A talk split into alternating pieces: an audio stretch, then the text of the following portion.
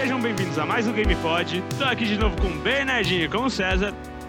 Bom dia, boa tarde, boa noite, pessoal. Bernardino aqui e é sempre um prazer imenso estar em mais um GamePod. Com certeza. E aí, pessoal, César aqui e como já virou tradição, mais um domingo, mais um GamePod, né não, senhores? Se todo dia é errado, não tem dia certo. É, finalmente um dia certo que a gente consegue gravar, né, César? É, né, Elias? Porque vocês não sabem, o César ele sempre atrasa, sempre fica, tipo, sei lá, fazendo as coisas dele, fica atrasando os rolês dos nossos lados, então sempre é assim, galera. Com certeza, é. Eu sou realmente a pessoa que pega esse podcast e faz ele avançar o mais devagar possível. Com certeza não é o Elias que tá há um ano para comprar um microfone novo. Mas o senhor morde a sua língua, o senhor engula a sua língua porque eu comprei o microfone hoje. Comprei o microfone Depois hoje. de um ano e depois da gente Não, cobrar você engula diversas sua vezes. língua, o senhor Já tá engula sua revelado no língua. Não, Não, a é- moral dessa brincadeira toda é que eu sou o membro mais foda do Game Lab. Cala Não, sua isso, boca. isso eu concordo, isso eu concordo e eu sou o segundo Cala mais sua foda. boca. Mas galera, Vamos quieto. o que César, vocês não, têm Elias, jogado ao longo da semana? Elias, César tem medo. Elias, César tem Elias, medo. Elias. Elias, o que, que você tem jogado essa semana? Essa semana tenho jogado muitos jogos, cara, tipo Euro Truck Simulator. Ô, polícia, polícia, acabei de presenciar um roubo de identidade. É, ele nem percebeu.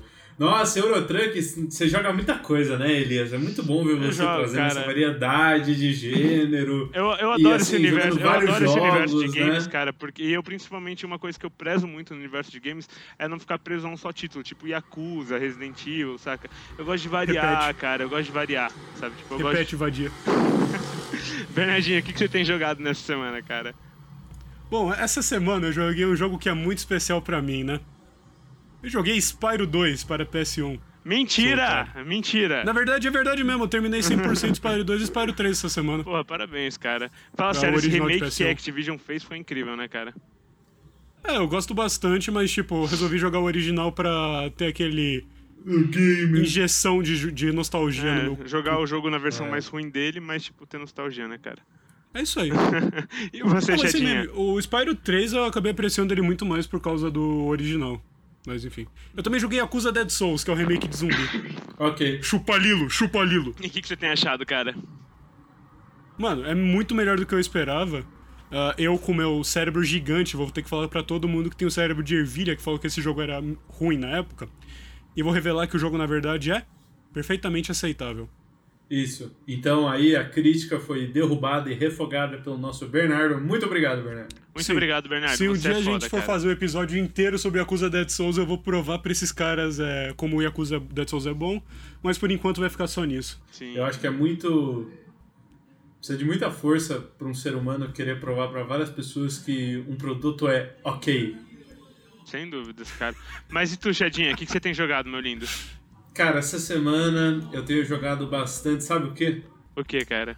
Stardew Valley. Stardew Nossa, Valley? fazendinha, rapaz, tá ficando braba, mano. Tá ficando braba, rapaz. Já, já tô no deserto, tô com 43 horas.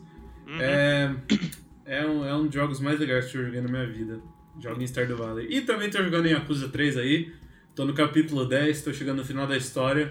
Que plot o Yakuza 3 tem, meu Deus do céu. Bom, Tipo, de repente o jogo toma uma proporção totalmente maior do que você imaginava que ele ia tomar. Sim. Mas, como sempre, o Yakuza é muito legal. Recomendo a todos. Não, é um Vai jogo jogar, incrível. Elias. É um jogo incrível. Eu joguei o começo só do zero, mas, mano, eu não tenho o que reclamar da franquia. É uma franquia que, tipo, do pouco que eu joguei do jogo zero deles, eu achei incrível, sabe? Tipo, toda a mecânica funciona muito bem. E, cara, de verdade, é o jogo que eu mais senti prazer em dar porrada em filha da puta, porque a mecânica de luta do jogo é muito boa. Isso A aí. gente tipo, ia falar aqui que o Elias é o único membro do GamePod que não iniciou Yakuza direito ainda. Não, Eh, mas em eu breve- deixo isso aqui como nota de repúdio também. em breve eu, estarei eu, iniciando. como cidadão mais é, versado no universo de Yakuza, repudio o Elias. Não, Bernardo, não faz isso comigo, cara. A gente tá no mesmo grupo de TCC. Tudo bem. O Pará vai ficar sabendo disso. Beleza. Mas, Bernardinho, é, qual vai ser o tema do episódio de hoje, cara? Bom, Elias, hoje nós vamos falar sobre jogos stealth, uma breve origem deles, alguns que a gente gosta e onde o gênero se encontra hoje. Mas, cara, pros ouvintes aí que não sabem o que é um jogo de stealth, o que determina um jogo de stealth, cara? permita-me. O jogo de stealth basicamente é definido, na essência, por, pela, o loop de gameplay que consiste em evadir conflitos com inimigos, ou o inimigo por inteiro, né? Aham. Uhum. O que isso significa? Você, como jogador, vai fazer tudo no seu poder para esquivar, esgueirar, ir sorrateiramente ou atacar o inimigo sem ele te notar, justamente para evitar que ele saiba da sua presença. Normalmente o gênero é associado com jogos de espionagem ou talvez uma pegada mais guerrilha, né? De tipo liberação de um exército ou qualquer coisa assim. Mas eu, eu, vou, eu vou refutar esse, esse, essa ideia com um fato é, que vai explodir a cabeça de todo mundo aqui. Eu tô até tremendo pra falar ele. Por Meu Deus, favor, fala, Bernardo, Bernardo. manda ver. Pac-Man dos anos 80 é um jogo stealth. Como assim, cara? Sim, ele Explica é um essa porra stealth. direito. Repare na descrição que eu dei. É um jogo. É, stealth é um gênero em que você tem que evitar primariamente o conflito com o inimigo ou o inimigo por inteiro, né? Aham. O que, que você faz no Pac-Man? Basicamente isso. Exatamente. Come, come palhetas e foge de fantasmas. Aham. Mas, Então é. Bernardo, Pac-Man é um jogo stealth. Gostaria aí de fazer uma outra pergunta pra você. Claro. Quando você come aquela bolinha que transforma os fantasminhas em azul, o Pac-Man ainda se configura como um jogo stealth? Porque aí o comportamento dos ah, fantasmas muda pra evasão, né? Sim, aí é um gênero que eu vou batizar agora de stealth reverso, em que o inimigo tem que fugir de você. Uau. Obrigado, Bernardo. Dead Por by nada. Daylight quando você é um monstro, basicamente. Não, e com certeza, né? é, acho que essa descrição que o Bernardo deu não podia ser é, a melhor, assim. Mas é, é bom também observar como o gênero veio é, evoluindo e também mesclando um pouco com o próprio gênero de sandbox, né? Sem dúvida, onde é, para evadir você precisa usar elementos do cenário e usar ferramentas desse cenário para você ou se manter furtivo ou é, retirar guardas, né?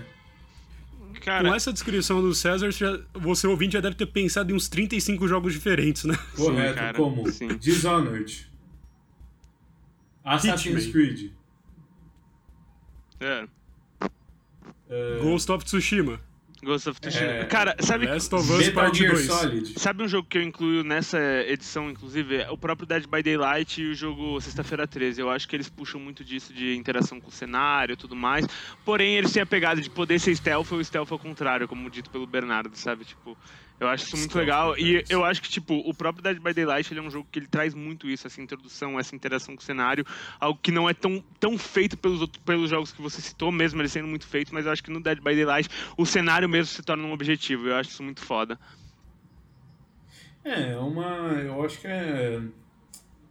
É uma linha de design, né? Que você Sim, tem claro, aí cara. pra acomodar o multiplayer. Mas o. O que eu acho muito engraçado é, é como você tem que ser minucioso nesse gênero pra você passar uma realidade.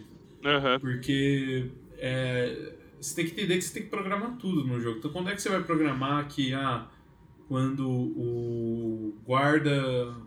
É, tipo, o campo de visão do guarda para saber se você tá ou não é, sendo detectado por ele, sabe? Sim, cara. Então tem, tem uma série de, de aspectos, tanto do design quanto técnicos, que eu acho que eu vou entrar em mais detalhe depois, é, para acomodar não só a, essa questão do é, de como você vai imitar o humano, mas também oferecer um pouco mais de ah, perdão pelos jogos, pelos erros do jogador.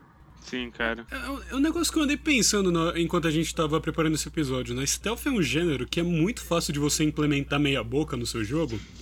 Ele ficar um sistema subpar que tá lá só pra fazer o que ele precisa ser feito. Sem Sim, dúvida. cara. Mas é muito difícil de fazer um stealth que é, tipo, primoroso no que ele faz, né? Uhum. Com certeza. Bom, a gente vai entrar nisso em mais detalhes, né? Primeiro, o que vocês acham de mais um pedaço de conhecimento gamer? Por favor, Por favor, Bernardinho, manda ver, cara. Eu vou citar a minha fonte, né? Wikipédia, a enciclopédia gratuita que qualquer um pode editar.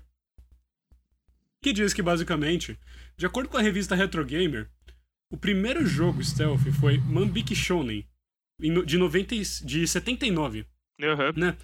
É sobre um rapaz que entra numa loja de conveniência e tem que roubar dinheiro enquanto ele não é pego pelo, do, pelo proprietário. Que legal, cara. ano depois a gente hora, teve. Pac-Man. E desde então o gênero stealth foi evoluindo, né? O... Um pouco depois a gente teve o primeiro Metal Gear, né? Que não era sólido ainda. Ele era em qual estado? MSX2. ok. Ele também saiu pro Nintendinho, lá em 88, né?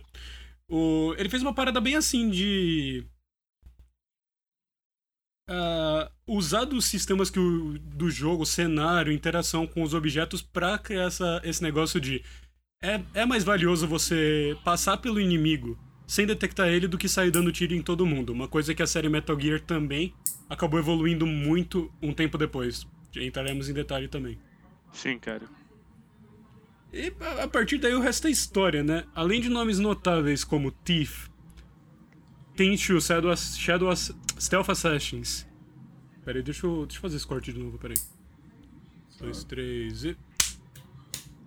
E do Metal Gear em diante, essa, ah, o gênero foi só a ladeira acima, né?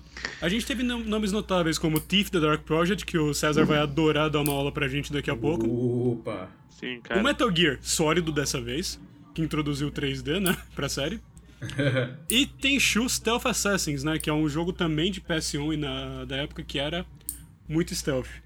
A gente também pode falar do Hitman, que é um, um- que é um pouco mais tardio. Sim. Deus Ex, System Shock. E em esforços mais recentes, Prey, de 2016. A nova trilogia do Hitman, que encerrou sim. essa semana, né? Com o terceiro jogo. E.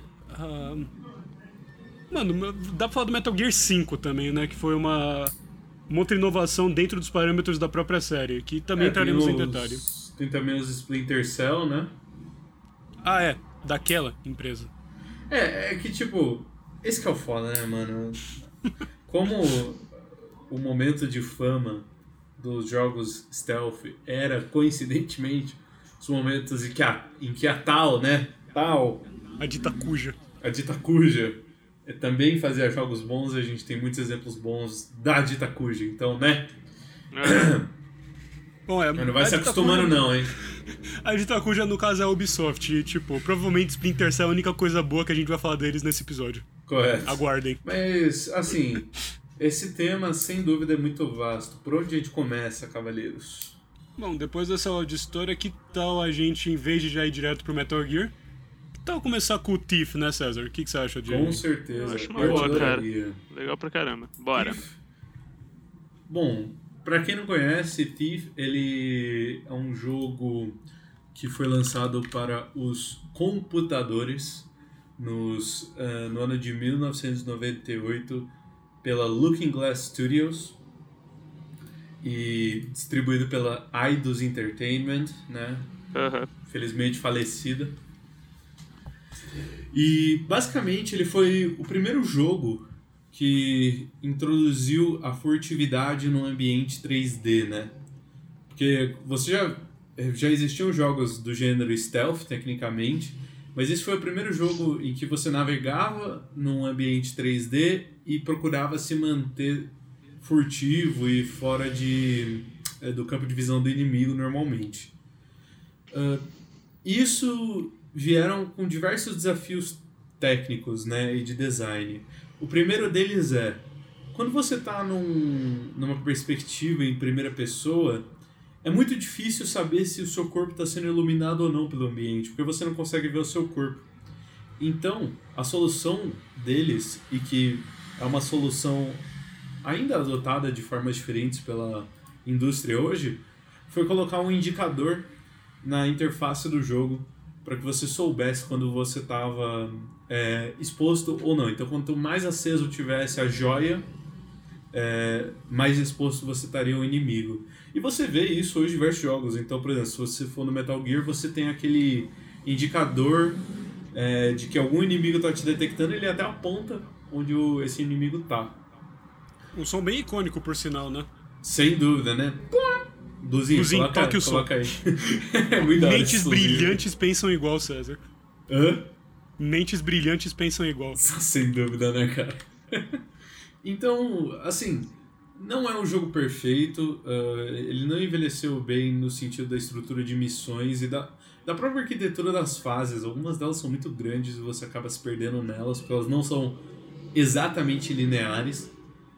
Uh, mas ele, ele tem algumas mecânicas bem avançadas pro seu tempo, assim. Por exemplo, se você deixasse um guarda no chão é, e outro guarda passasse, passasse lá, ele ia olhar e ia ficar, pô, que merda é essa, né? E então, assim, Thief sem dúvida é o nascimento aí, eu acho, da, do stealth moderno, né? Que é essa questão de usar o cenário para você se movimentar e é, ir derrubando os inimigos um a um até você superar o nível.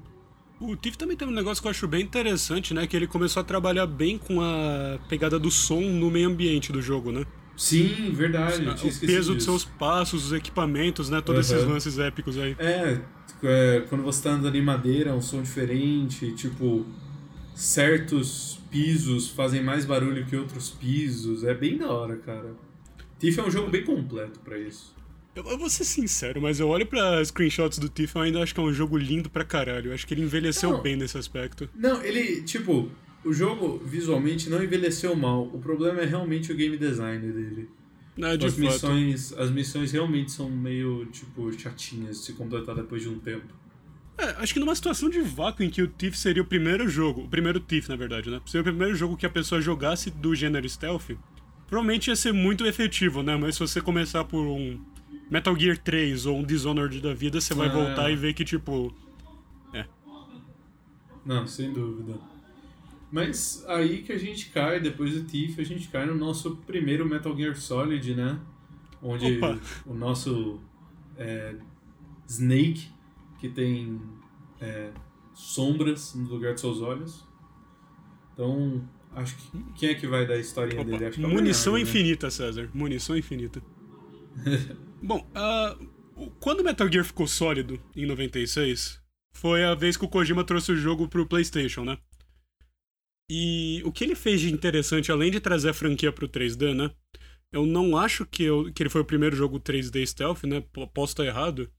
Mas com certeza ele foi um dos jogos mais interessantes do, da época, né? Porque o jeito que ele interagia com o, com o meta design do game, as coisas que ele, que ele fez com manuseio de inventário, de ambiente, de som, de detecção dos inimigos e tipo dos status. Bernardo. Oi. Rapidinho, o que, que é meta design? Cara, eu vou entrar nisso depois, porque ele faz uma parada muito interessante com o. de uma interação do ambiente externo do jogo que o jogador tá jogando mesmo, você na sua sala com o jogo propriamente dito, né? Fechou. É que, tipo, eu sei que é um spoiler, eu vou avisar um pouco antes de comentar se você ainda tem vontade de jogar o primeiro Metal Gear. Mas, tipo, antes disso. É. Mano, uma parada que eu curto, que eu curto muito do, desse jogo é, é realmente inventário.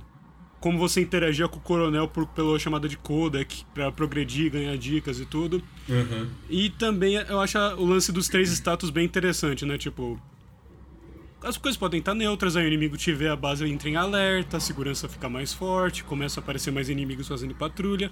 Aí depois a segurança vai morrendo lentamente até que você consegue andar com mais liberdade, né? Isso, isso foi uma, uma mecânica que correu até o fim da série, né? Em do, e, com Metal Gear 5, mas não vamos falar sobre isso ainda. E agora vai, vamos lá, entrando no aspecto do spoiler. Se você ainda não jogou Metal Gear e quer, dá uma pulada de uns 5 minutos assim. Vamos lá. Tem um boss chamado Psycho Mantis.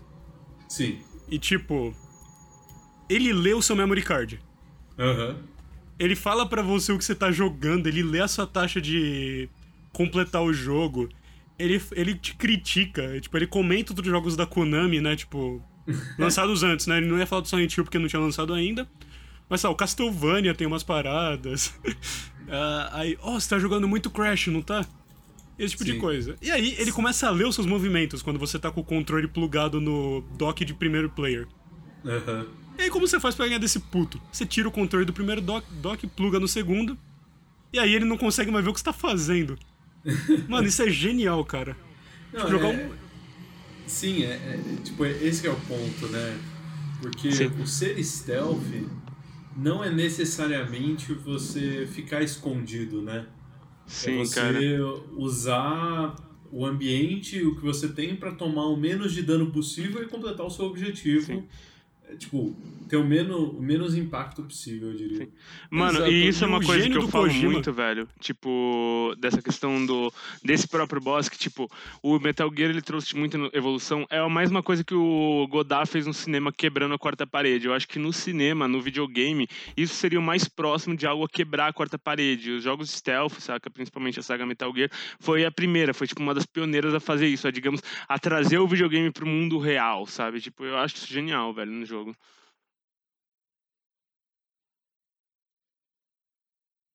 Não, de fato. E, mano, essa parada do Kojima começar a brincar com o meta design é, uma, é uma, uma constante entre a série, né? A gente vai entrar mais nisso.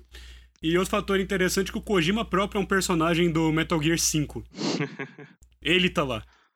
E você pode recrutar Sim. ele pra trabalhar na sua base. Não, e, e você salva ele, né? É muito engraçado o- É. o Solid Snake, tipo, tira a máscara Cuidado, é dele, o aí o Kojima, tipo, ele só olha assim pro Solid Snake.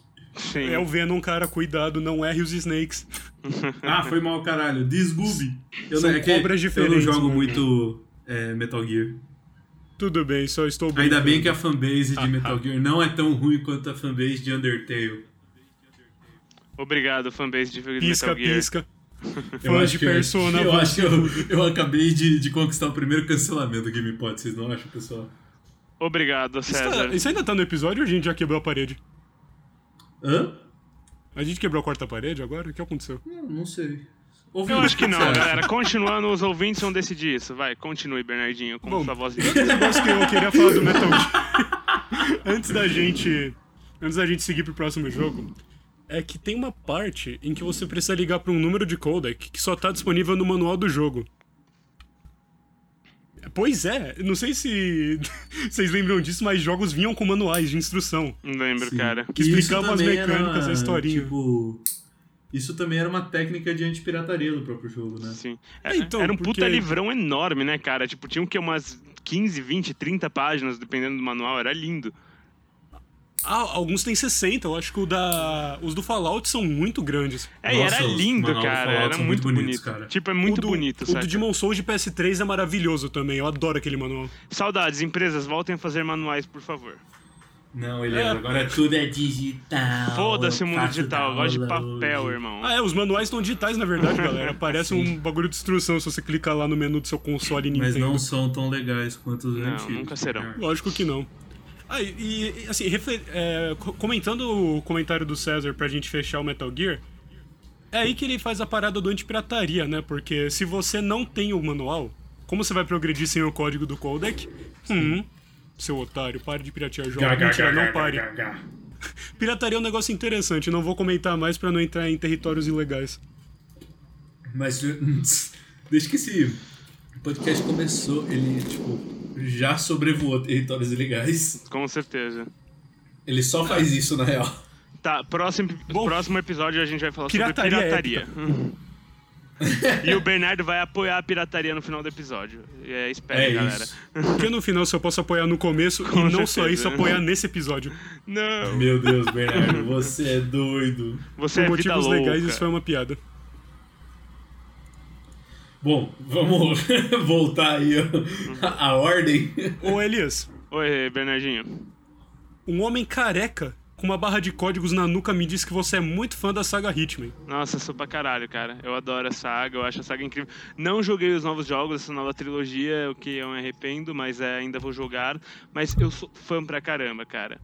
Eu, eu gosto muito da gente? saga Hitman, basicamente porque, tipo, eu, eu sinto que todos os jogos de stealth eles dão uma vida pro cenário, eles têm realmente uma forte vida, uma forte potência no cenário como um todo, mas ninguém faz isso tão bem que nem Hitman, cara. Tipo, eu pego.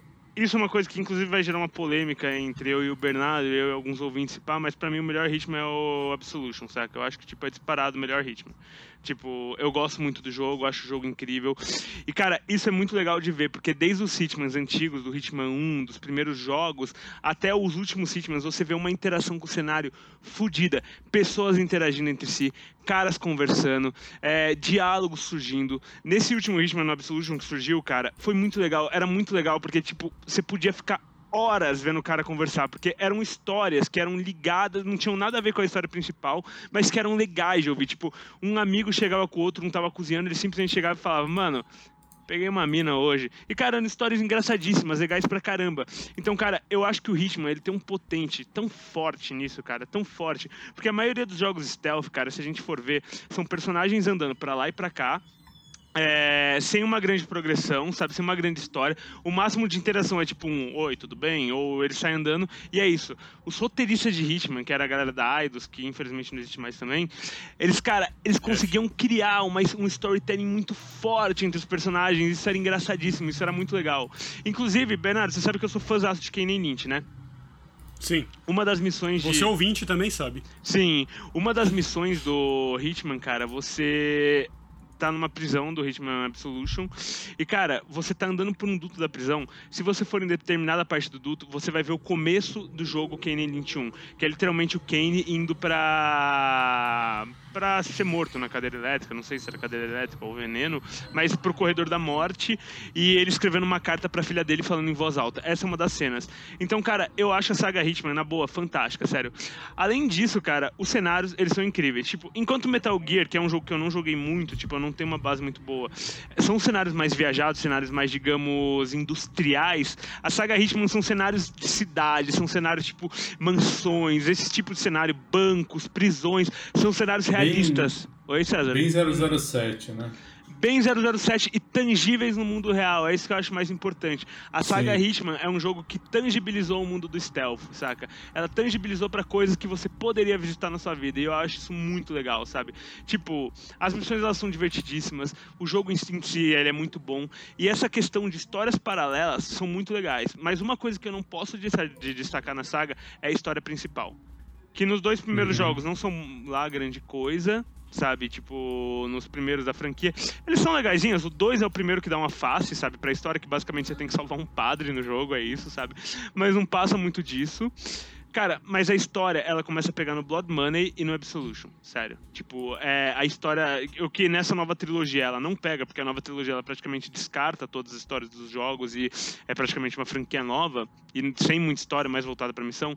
A história da franquia original é incrível, cheia de reviravoltas. Digamos, no. Eu poderia dar um spoiler do Revelations, do Absolution? Acredito claro, que sim. Tem, não sei se tem mais de 10 anos, mas vai que vai. Não, mas basicamente o jogo, cara, tipo, a, a, sua principal parceira da agência, digamos o agente 47, ele não tem personalidade, sabe? Ele é um cara sem amor, ele não tem nada, ele não tem sentimentos, porque ele foi treinado e ele foi induzido quimicamente a isso desde que ele era criança, sabe? Basicamente, a única posição, entre aspas, que seria de amor é, entre o Agente 47, seria uma personagem que eu juro que eu esqueci o nome, mas é, se, se eu lembrar eu falo, sabe?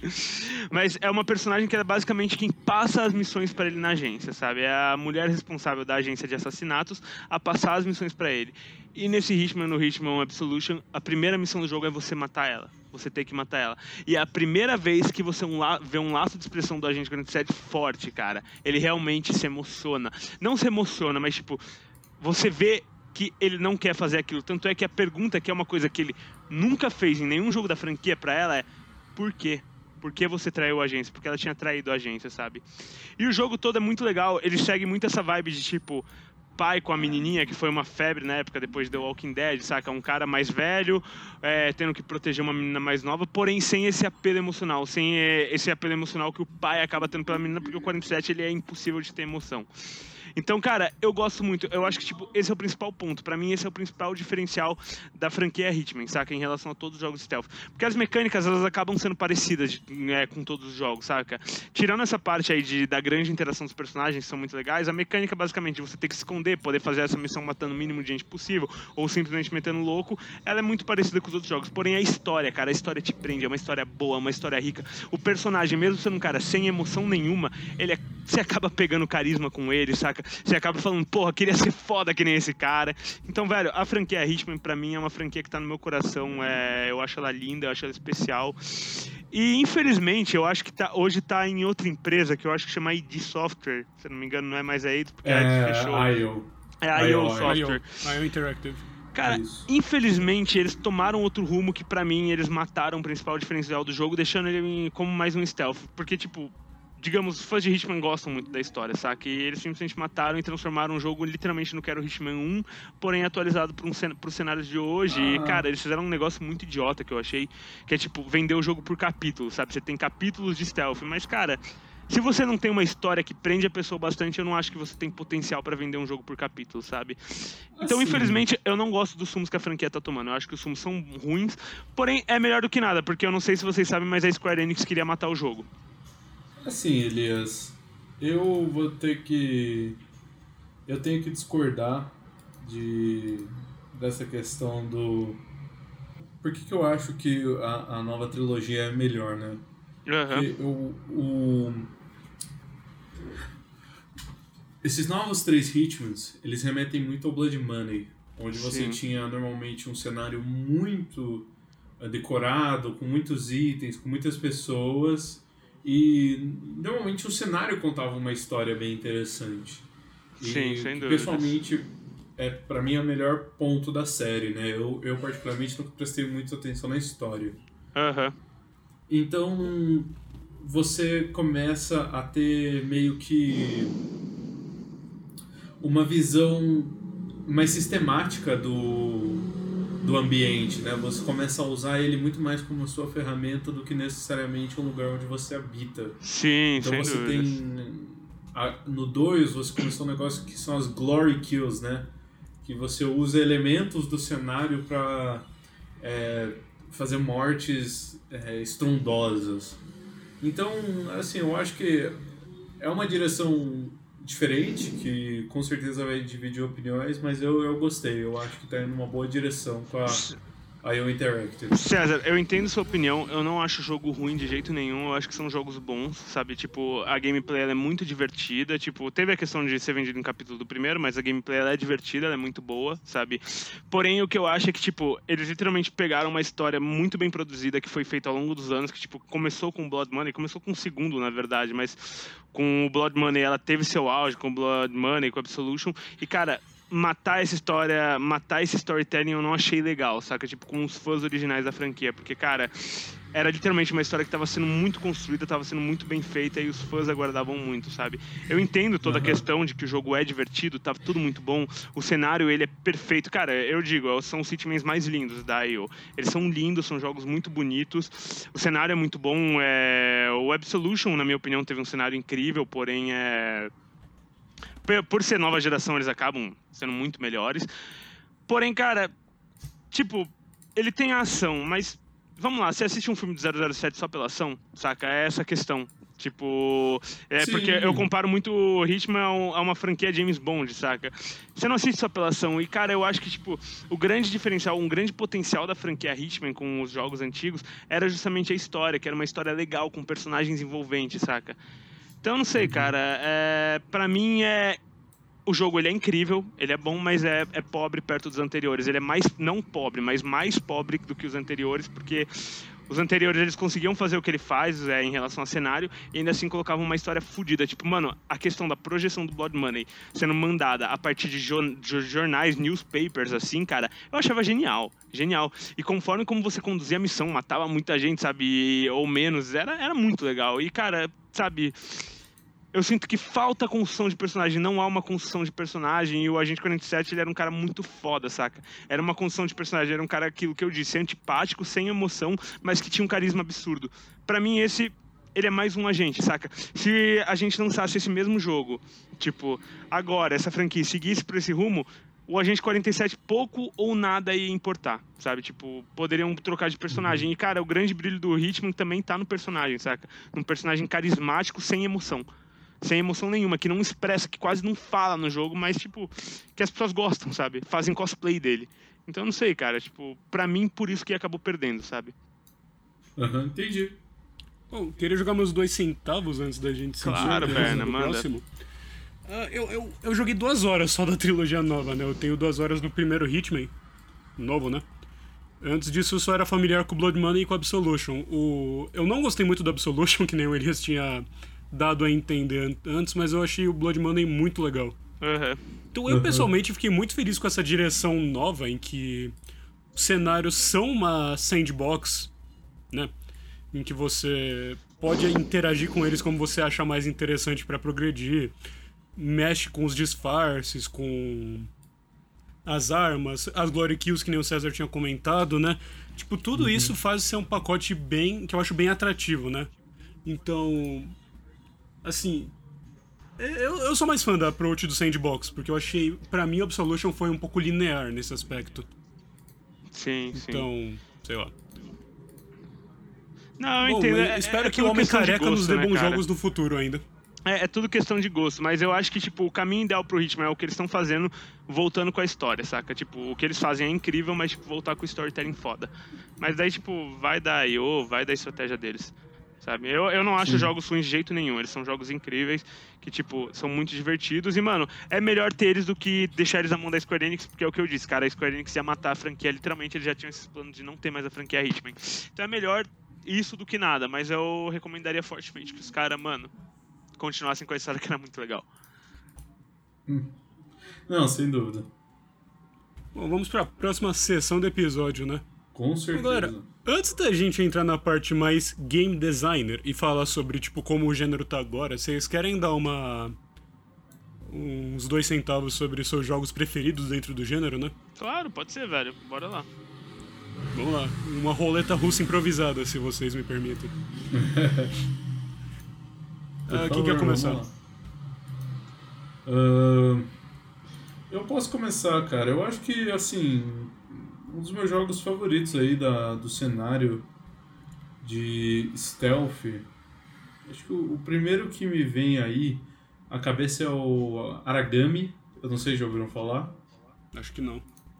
Ele é um jogo meio. É, tipo, é meio que você é um ninja, né? E aí você tem que meio que caminhar por cenários e tudo e matar as pessoas de forma stealth. É um jogo bem simples gosto muito, gosto bastante dele. Acho uhum. que ele cumpre seu papel em ser um stealth game. Uh, recomendo durante uma promoção, sim. É, tem uma história bem legal. Sim, Onde que ele está disponível, César? Ele está disponível na Steam, cara. Vou até pegar o preço aqui. Se eu não me engano, oh, tá por 36 reais, mas preciso... É, 36 reais 99 centavos. E o 2 está sendo produzido, aparentemente. É sempre bom ver jogos ganhando sequências, né? Ah, então. Sim. Mas esse é. Porque assim, a gente já mencionou os grandes, né? Felizmente aí a, a, o gênero de stealth não tem tanta. tanta entrada moderna, né? O, o stealth puro, né? Porque a, é. a gente vai chegar lá. Bom, mas e os senhores? Bernardo, pode fazer as honras, cara, eu faço por último. Perfeito. Bom, então eu vou ter que falar da terceira vez em que o Snake ficou sólido. Mas na verdade não é o Snake sólido. Eu vou falar do Metal Snake, Gear 3. Snake, Snake. o Metal Gear 3 uh, eh, introduziu o personagem do Naked Snake na franquia, né? Na parte do 3D, pelo menos. E ele mudou completamente o ethos onde a série era conhecida, né? Basicamente, o Metal Gear, em vez, o Metal Gear 3, em vez de ser um complexo militar gran, com grande segurança, uma tecnologia meio futurista, ele é Guerra Fria, selva. Se vira, irmão, tá na Rússia. Sim.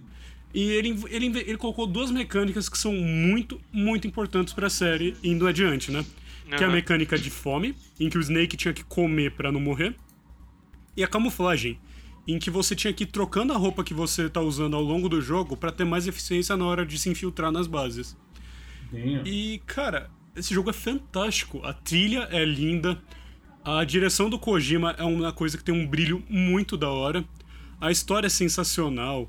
É, eu gosto muito da interação com o mundo, de caçar os sapinhos, as, infiltra as infiltrações, tipo, botar uma máscara de soldado que na verdade é o Raiden, ficar vestido de cientista e começar a baforar cigarro na cara de todo mundo. é, e também, mano, o Eu gosto de como o Kojima brincou com o tempo que tá registrado no seu console nesse jogo, né? Sim, que é uma boss fight com. The... Velho Sniper. E. Qual? o velho Sniper que também é conhecido como The End. Isso, The End. Uh, basicamente, explicando essa parada aí. O Metal Gear 3 ele roda a base do, seu, do horário do seu console, tipo Animal Crossing. Só que, tipo, pega o horário do dia, o a data que você tá usando, né? E isso influencia em muitas coisas, né? Porque, por exemplo, vamos supor que eu tô jogando hoje, aí eu resolvo voltar a jogar semana que vem. Uhum. Toda a comida que eu tinha, que era perecível, estragou. Brabo. Foda. Perdi a minha carne de crocodilo, e agora? Vou ter que vacinar mais alguém. um, e também, isso, isso que nem o César falou, isso pode influenciar nas lutas, né? Porque tem uma luta com um boss chamado The End, em que você tem que assassinar um velho sniper. Ele tá bem camuflado e escondido no cenário. O... Se você deixar o jogo. Liga, o jogo rodando. Não rodando, né? Mas se você salvar o jogo nessa luta e ir embora e voltar depois de, tipo, 3, 4 dias ou uma semana, o cara morreu de velhice. Mano, eu acho isso um dos aspectos mais engraçados da, da série Metal Gear, cara. Tipo. Mano, sensacional. E como é que, tipo, tem como você. Porque isso que é um bagulho. Eu sempre vi a versão easter egg de fazer isso, mas a normal é tão difícil assim? Ah, é difícil, cara. Tipo. É uma, é uma luta complicada porque você tem que estar bem atento no cenário para saber onde que esse maluco tá. Tomar cuidado para não tomar um tiro de repente. Tem a porra do papagaio. Antes da gente seguir, eu quero falar de uma outra coisa que eu acho muito da hora que o jogo fez, né? O gênero stealth acabou evoluindo para ser uma parada em que evitar matar o inimigo é recompensado, né? Sim. A gente vê muito isso no Dishonored, por exemplo. Sim, uhum. cara. O Metal Gear 3, ele, além da dificuldade europeu extremo, que é um nome muito peculiar, que se o inimigo te ver, você já acaba, você já perde a, o jogo na hora. Uh, tem um. Você pode. Você tem a mecânica de matar ou incapacitar o inimigo só, né? Tipo, nocautear, botar pra dormir, que seja. E tem um boss chamado The Sorrow, que você luta contra ele num rio. E ele já tá morto, na verdade, ele não tem uma barra de HP. Esse boss serve unicamente para você ponderar quantas vidas você tirou nessa missão do Snake, né? Tipo, porque todos os fantasmas dos inimigos que você matou vão correndo na direção da tela, no maior estilo Fatal Frame, pra você ficar tipo, caralho, eu matei esse homem. E tipo, se você matar muita gente, a luta é muito longa. É, então... E se você não mata ninguém, a luta acaba bem rápido, porque, tipo, como o cara não tem uma barra de vida, não tem o que fazer. É. As lutas Metal Gear 3 são muito interessantes, tipo. Pra quem não jogou e tem interesse, vale muito a pena caçar um jeito de jogar. Ele tá disponível na PSN do PlayStation 3. Dá para jogar ele no. Emulador. Emulador, porque a Konami não tá vendendo ele de forma oficial agora. Uh, ele também tem a, tem a versão do PS2, né? Só vale, vale a pena notar que tem duas diferentes, a normal e a Substance, que é tipo um relançamento com mais conteúdo. Uhum. E rezemos para que um dia ele chegue no PC, né? Sim, cara. Com certeza. Ficaremos é, na torcida. Realmente, Frank. Konami, por favor, faça as coisas boas. E você, Elias? Cara, tipo, os meus jogos, eu acho que um já ficou claro, que é Hitman, saca? Tipo, eu já deixei claro os motivos, porque eu jogo, gosto muito do jogo. Uma coisa que, tipo, todo mundo que me conhece sabe, eu, o que pre eu prezo muito por um jogo é storytelling. É, eu gosto muito de história, eu gosto muito de emocional, eu gosto muito de jogos com uma narrativa e com uma lore muito boa, sabe? Eu evito, mas não digo que os jogos são ruins, tipo, porque são só outros tipos de jogos, mas não, não é nem questão de evitar, mas eu não jogo tantos jogos que não tem história, tirando Euro Truck Simulator, que eu jogo pra caralho, que não precisa de uma história, né? Mas é, por, por ser divertido mesmo, eu jogo muito, mas eu tendo a jogar jogos com história, jogos com narrativas fortes. E além de Hitman, cara, eu gosto muito daquele Dishonored, Dishonored porque, cara, Dishonored é muito bom, saca? A história é muito boa, a gameplay ela já é muito fluida, saca? Eu acho a gameplay incrível do jogo, é, toda aquela interação com o cenário, todo cenário steampunk, sabe? Eu nunca vi, tinha visto um jogo steampunk assim tão bem executado, saca? Tão legal, tão forte. E cara, toda, todo elemento de direção de arte do jogo é muito foda, mas nada vence a história do jogo. A história do jogo é incrível, a história de resgate, a história de que você foi acusado falsamente, você tem que resgatar uma menininha que te tratava que nem, que nem um pai para ela, basicamente. Sabe, eu gosto muito da interação. As pessoas falam que os personagens são frios no jogo, o que realmente eles são. Os personagens eles não têm muita expressão facial, eles são mais, são mais frios, mas eles não são ruins, eles são bons, saca? E cara, tipo, é, isso as pessoas acabam falando que afeta a história, mas para mim não. A história ela continua sendo muito emocionante, ainda mais dando dois finais. Eu acho uma, um jogo, e o dois eu não tive a oportunidade de jogar ainda, mas o pouco que eu vi eu achei o jogo incrível também. E sei lá, Dishonored pra mim é putz, um dos melhores jogos que eu já joguei, disparado. A Arkane, né, que, que é quem tá fazendo a franquia do Dishonored, tá tendo uma série de lançamentos muito da hora, né, bicho? Tipo, além dos dois, eles fizeram um Prey de 2016 e estão pra lançar o Aquele, aquele exclusivo lá da nova geração. Deathloop, Deathloop né? que chama, De né? Deathloop, né? Sim. Isso, isso, isso. Uhum. Mano, tá- esse jogo, é da hora. O jogo tá com uma cara muito interessante, né? Tipo, parece que ele vai misturar um pouco do Dishonored com o Prey. E umas paradas de, tipo, manipulação de tempo. Mano, eu, não, eu tô querendo não saber muito pra jogar, tipo, Sim, meio cara. blind, mas, tipo, Sim. Não. vamos que vamos que parece uma parada da hora. É, é uma daquelas empresas, empresas de ouro do mundo dos games que só fazem jogo bom, né, cara? A gente tem que ficar de olho neles. Uhum. É, Obrigado, Bethesda. Aí, né? A gente aceita isso como um apaziguamento pelo Fallout 76. Na boa, ó, mano, a Bethesda tinha que fazer, pagar reparação histórica, velho. Por favor, lançando um outro Fallout de graça. É, Fazendo Fallout, Fallout Shelter, fazendo 2. Fallout Shelter ficar bom sem ter que, sem ter que precisar que pagar. É sempre muito bom falar aqui de Complicado. jogos bons e pá, mas vocês sabem que com todo o gênero que é criado no mundo dos jogos, a gente tem alguns jogos que são meio, Blá, Né? é, Foda. Não bons. não bons. Foda, cara. Então, assim, o que, que vocês, o que, que para vocês é um stealth ruim? Um stealth que. Cara, pra, Pode dizer, Bernardinho, por favor, Vai lá, cara. Elias, vai lá. Oh, beleza.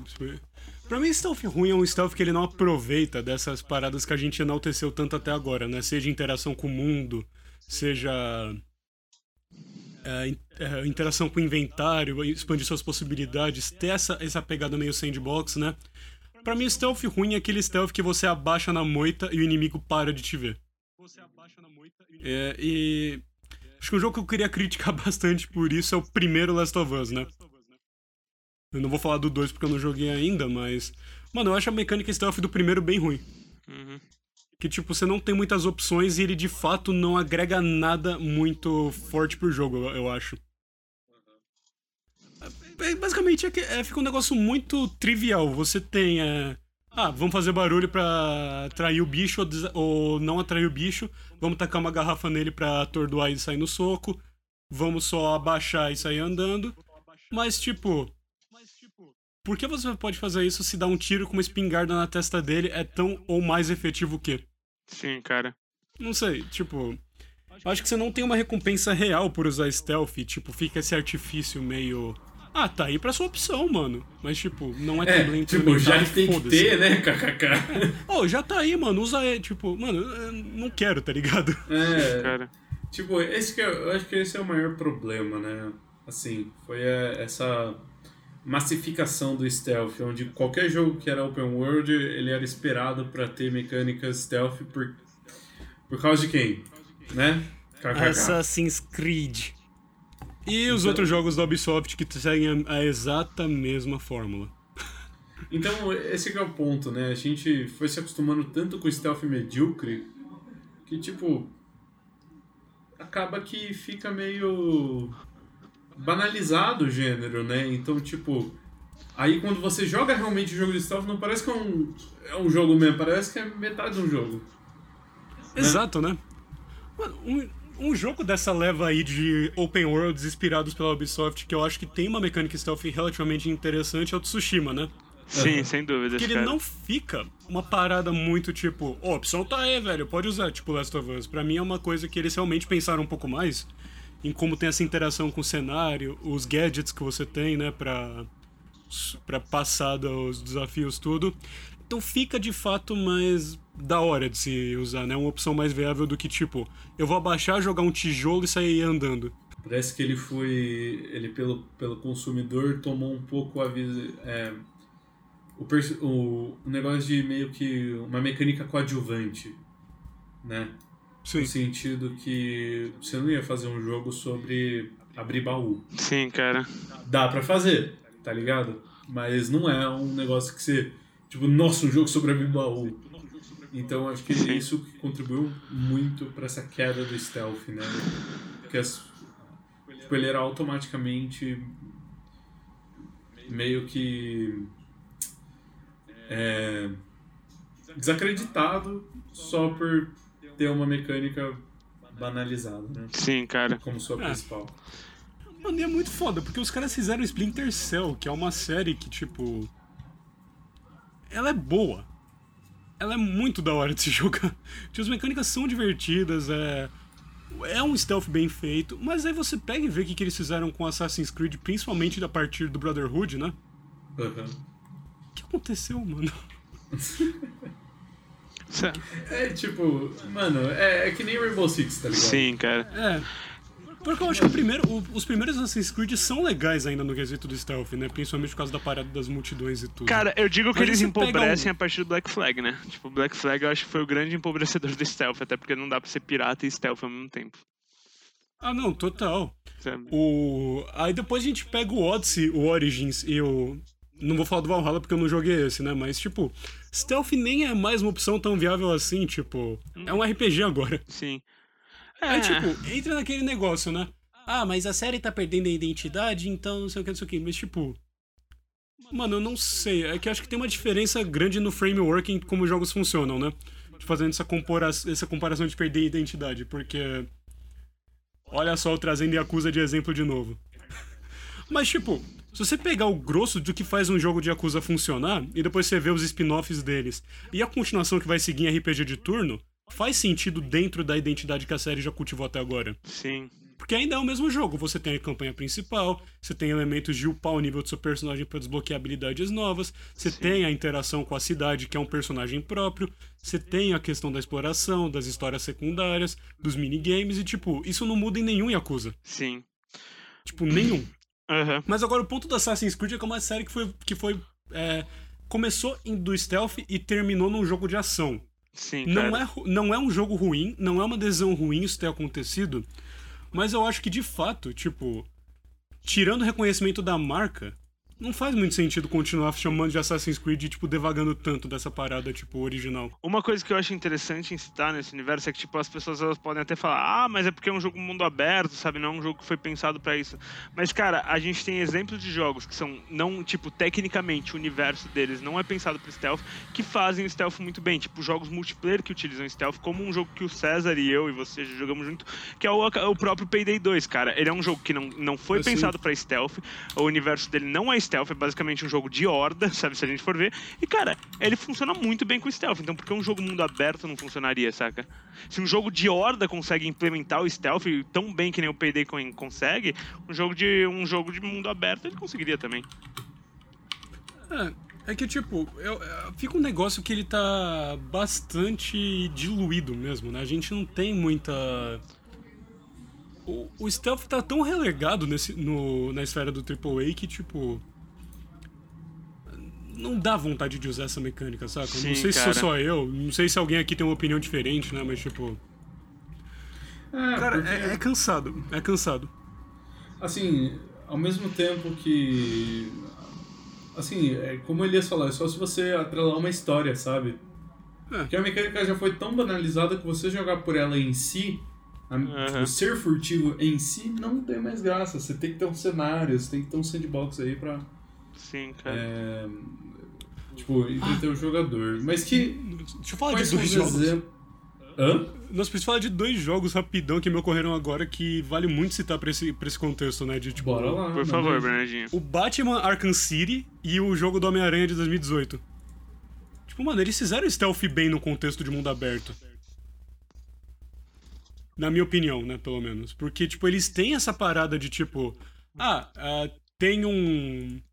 Tem um quesito de, de combate muito, muito forte, né? Porque o Batman e o Homem-Aranha são personagens que são conhecidos por sair no soco constantemente.